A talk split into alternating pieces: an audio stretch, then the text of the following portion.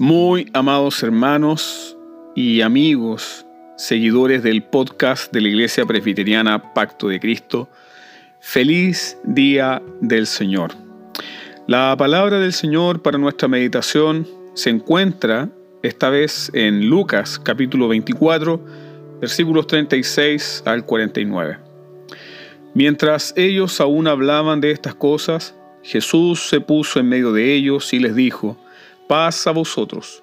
Entonces, espantados y atemorizados, pensaban que veían espíritu. Pero él les dijo, ¿por qué estáis turbados si vienen a vuestro corazón estos pensamientos? Mirad mis manos y mis pies, que yo mismo soy, palpad y ved, porque un espíritu no tiene carne ni huesos, como veis que yo tengo. Y diciendo esto, les mostró las manos y los pies.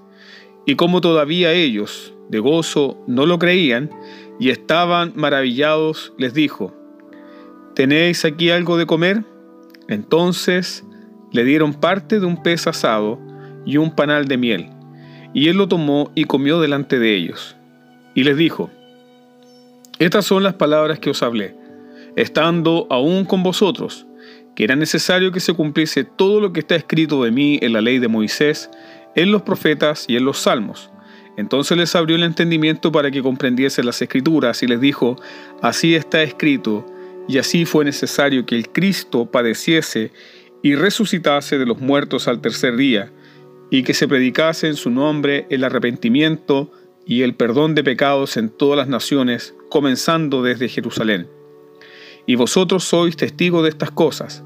He aquí, yo enviaré la promesa de mi Padre sobre vosotros, pero quedaos vosotros en la ciudad de Jerusalén hasta que seáis investidos de poder desde lo alto. El pasaje que acabamos de leer establece claramente que la resurrección de nuestro Señor Jesucristo es fundamental para la predicación del Evangelio bíblico. Sin la resurrección de Cristo no hay perdón de pecados que ofrecer. Y como dice Pablo en 1 Corintios capítulo 15, verso 14, si Cristo no resucitó, vana es entonces nuestra predicación y vana es también nuestra fe. Pero el Evangelio que predicamos, la buena noticia del arrepentimiento y perdón de pecados, descansa en el testimonio del Cristo que verdaderamente murió y en una tumba que está vacía.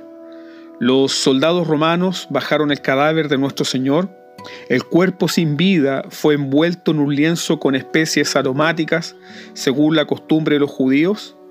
No solo los soldados vieron y tocaron el cuerpo muerto del Señor, también los que envolvieron su cuerpo. Luego, José de Arimatea puso el cuerpo del Señor en un huerto, en un sepulcro nuevo, que nadie había usado antes. Luego rodaron una gran piedra para cerrar la entrada del sepulcro y dejar allí en ese huerto el cuerpo frío del último Adán. Los cuatro evangelios afirman claramente que el primer día de la semana varios hombres y mujeres vinieron al sepulcro, solo para descubrir que la piedra había sido removida. Los ángeles invitaron a diferentes personas a entrar y ver que la tumba estaba vacía, y cuando miraron la tumba, solo vieron los lienzos sueltos y el sudario que cubría la cabeza enrollado puesto aparte, como lo narra Juan en su Evangelio en el capítulo 20, versículo 7.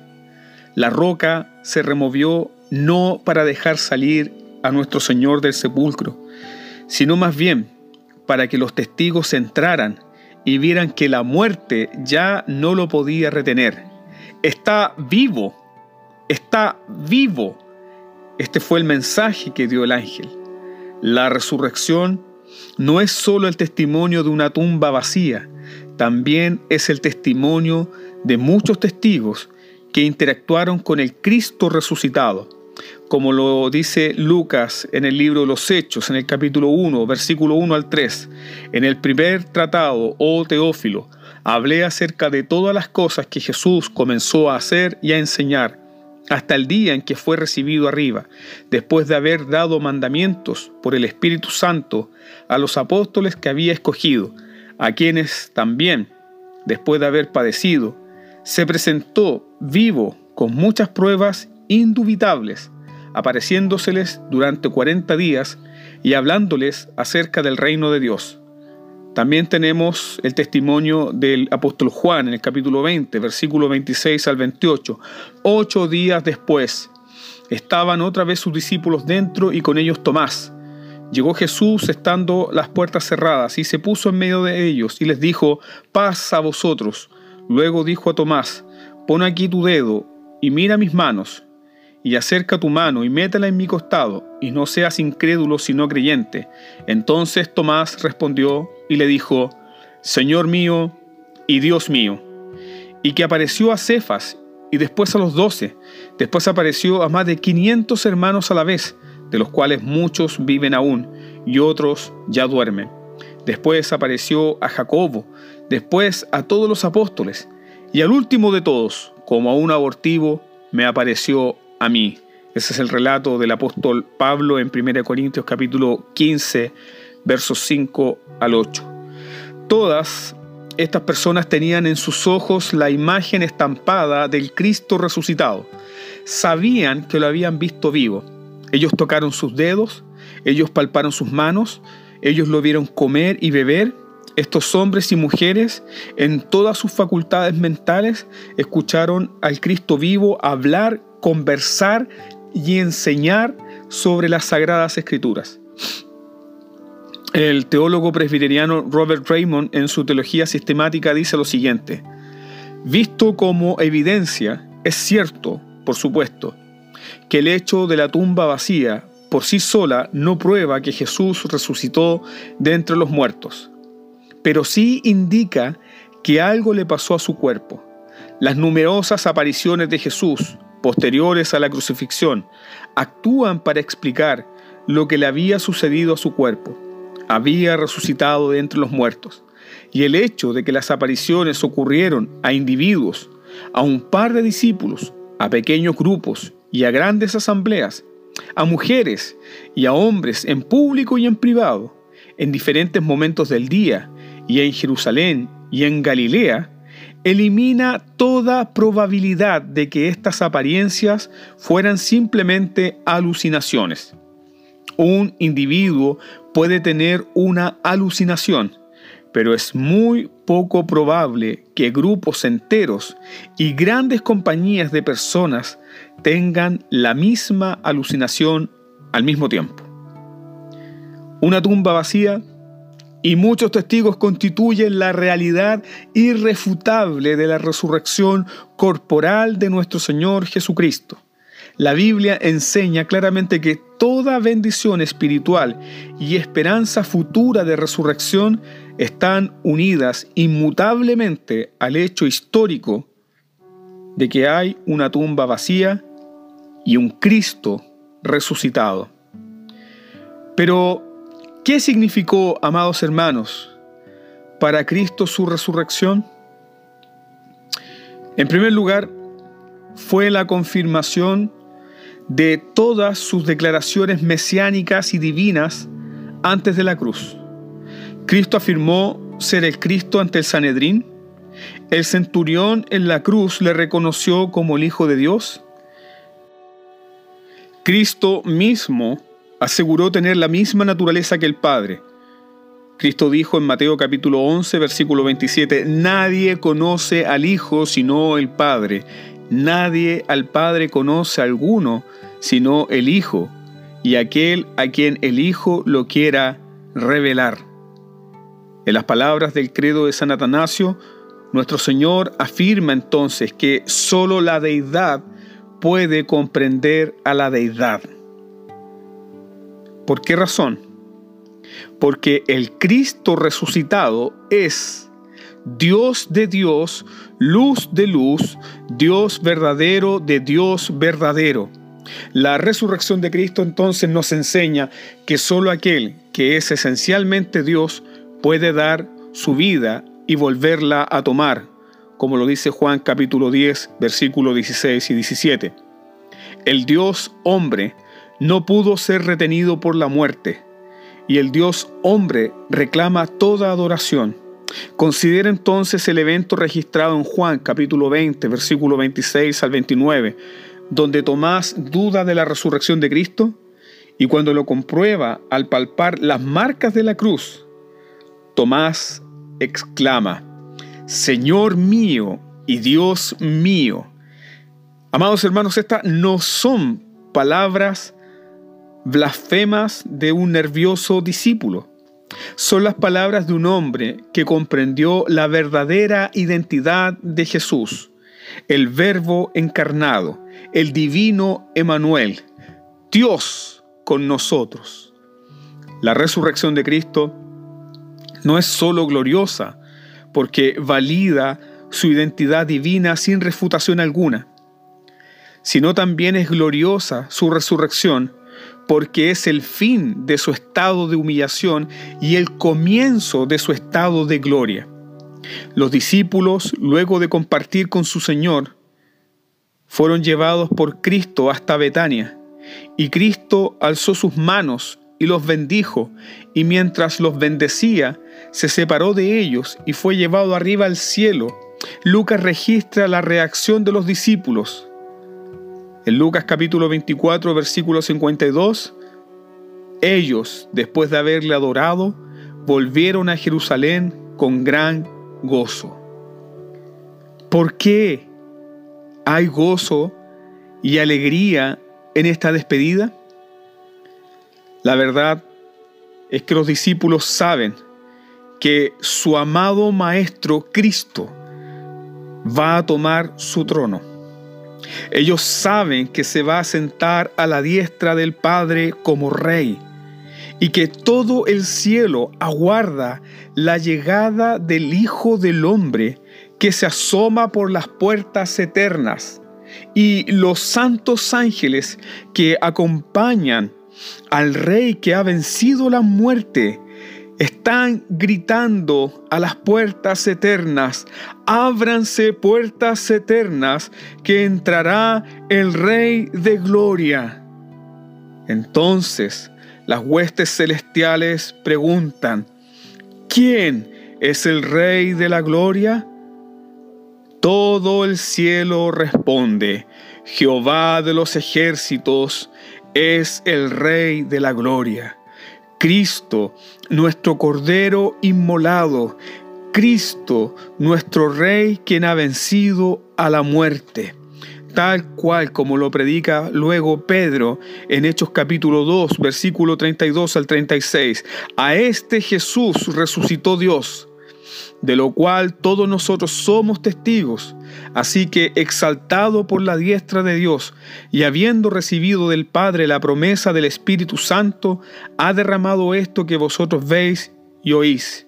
Porque David no subió a los cielos, pero él mismo dice, dijo el Señor a mi Señor, siéntate a mi diestra hasta que ponga a tus enemigos por estrado de tus pies.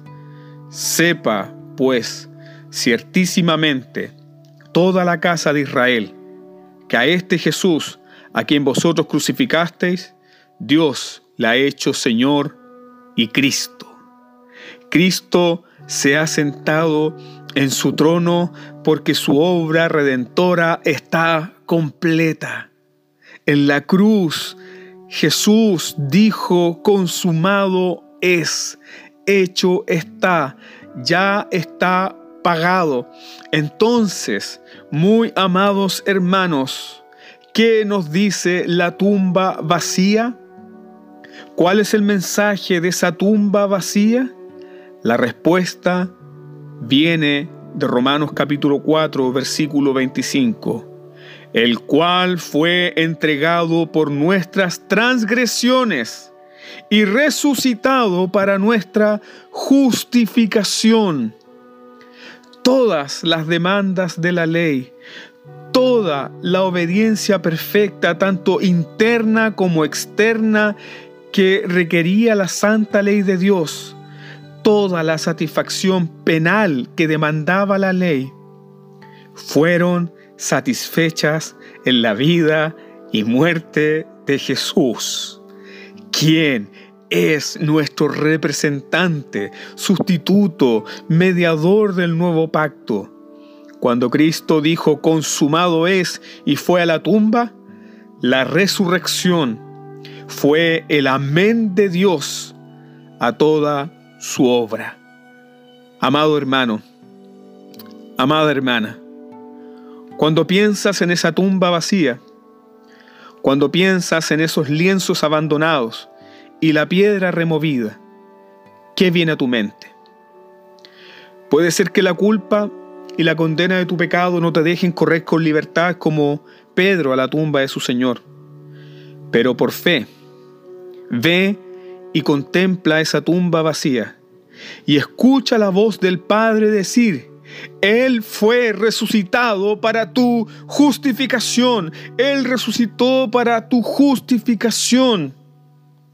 Y ahora como Pablo, pide entonces experimentar el poder de la resurrección, como el apóstol Pablo lo señala en Filipenses capítulo 3, versículo 10. Lo he perdido todo a fin de conocer a Cristo y experimentar el poder que se manifestó en su resurrección. Y luego el apóstol también ora por la iglesia en Éfeso para que experimenten este mismo poder, para que el Dios de nuestro Señor Jesucristo, el Padre de Gloria, os dé espíritu de sabiduría y de revelación en el conocimiento de Él, y cuál la supereminente grandeza de su poder para con nosotros los que creemos, según la operación del poder de su fuerza la cual operó en Cristo, resucitándole de los muertos y sentándole a su diestra en los lugares celestiales. Muchos en este día celebran la resurrección de Cristo, algunos como un hecho histórico religioso, otros como un día donde un hombre bueno y digno de imitar se cree que resucitó. Muchos tienen un Cristo que resucita una vez al año y nunca experimentan el poder de una vida resucitada, de una vida nueva. Para muchos, la resurrección es doctrinalmente cierta, pero personalmente irrelevante. Conocen teológicamente que Cristo ha resucitado, pero no han sido renovados por el poder de la resurrección. El poder de la resurrección fue el que levantó a Cristo de los muertos, y ese poder opera hoy en nosotros por el bendito Espíritu Santo que produce en nosotros amor, gozo, paz, paciencia, bondad, felicidad, mansedumbre, benignidad, templanza, fe. El poder de la resurrección, amados hermanos, destruye todo lo que era de la vieja imagen del viejo Adán y nos resucita a la imagen nueva del nuevo Adán. Nos levanta de la muerte a semejanza de Cristo. ¿Cómo entonces opera este poder? Este poder opera trayéndonos convicción de lo que somos en Cristo. Morimos con Cristo, resucitamos con Cristo y estamos sentados en los lugares celestiales con Cristo. Es muy interesante fijarnos en 1 Corintios capítulo 15, versículos 50 al 57, que básicamente es un pasaje fundamental para entender la teología de la resurrección. Y este pasaje termina con una celebración que produce un cambio de vida. Pablo no se queda en la simple enseñanza doctrinal, él toma la doctrina y aplica la doctrina. Y Pablo dice lo siguiente, estad firmes y constantes, creciendo en la obra del Señor, sabiendo que vuestro trabajo no es en vano. Amados hermanos, no hemos entendido la resurrección de Jesucristo si pensamos que se trata de un simple eh, fecha, una simple celebración religiosa del calendario. No hemos entendido la resurrección si la tenemos como una doctrina más archivada en nuestra mente para conocerla y no vivirla. La resurrección produce un estilo de vida único. La resurrección no es algo solo para celebrar, la resurrección es algo para vivir, porque Jesús dijo, yo soy la resurrección y la vida. ¿Crees que el Cristo resucitado puede darte nueva vida? ¿Crees que el Cristo resucitado puede hacer de ti una vara muerta y estéril como la vara de Aarón, una vara verde y llena de frutos? ¿Crees que el Cristo resucitado puede darte avivamiento? Cristo es la resurrección y la vida. El que en Él cree no morirá jamás. El mensaje de resurrección es un mensaje de esperanza, de que todos los males, todas las injusticias, todas las miserias, todas las humillaciones, todos los sufrimientos quedaron vencidos por Cristo en su resurrección. Nos esforzamos, seguimos adelante, porque vivimos una vida resucitada. No nos rendimos, porque la tumba está vacía y en el trono hay un rey, un bendito rey resucitado.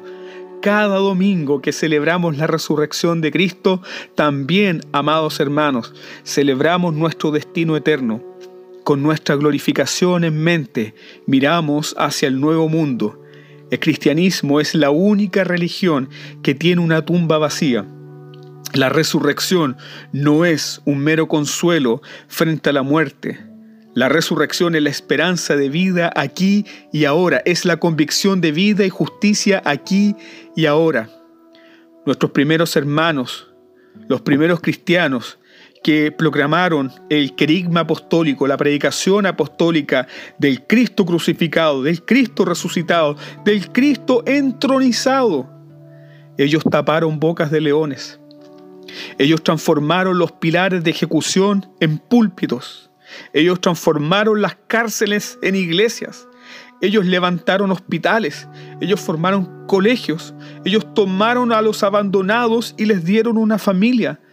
Ellos recorrieron el mundo como no teniendo nada y poseyéndolo todo. Ellos vivieron lo imposible. Ellos llevaron el Evangelio hasta lo último de la tierra. Ellos llevaron el mensaje de un Dios vivo, de un Salvador resucitado porque ellos también habían resucitado juntamente con él, y la muerte había perdido su aguijón. ¿Dónde está, oh muerte, tu aguijón? La resurrección de Cristo es nuestra esperanza de vida aquí y ahora. Cristo es nuestra resurrección y nuestra vida. El que en Él cree no morirá jamás. Que el Dios de paz y de toda gracia bendiga tu vida, amado hermano, y que pueda disfrutar en este día del Señor de su presencia, de su gracia, de su palabra en tu vida. Gracia y paz a vosotros.